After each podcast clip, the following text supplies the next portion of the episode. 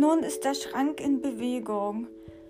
Wir haben das auseinandergeschraubt. Also das Mittelteil, wo das Bett ist, ist in einem Stück und die Seitenteile mit der Vitrine und dem Bücherregal haben wir abgeschraubt. Die kann man dann separat bewegen und den oberen Teil, wo die Bettwäsche und Klamotten drinnen liegen, kann man auch separat abnehmen.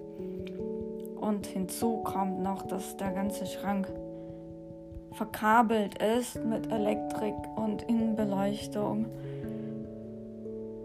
Ja, jetzt haben wir das auseinandergenommen und müssen morgen noch die großen Teile auf Rollen stellen und fortbewegen. Genau.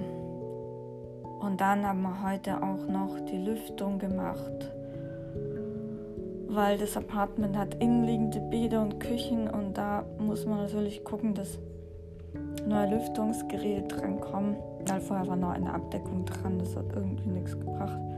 Jetzt haben wir eine mit dem Motor drin und feuchte ähm, ja, Nachluft. Und alle Steckdosen sind auch neu und neue Lampen. Sparlampen. Supi.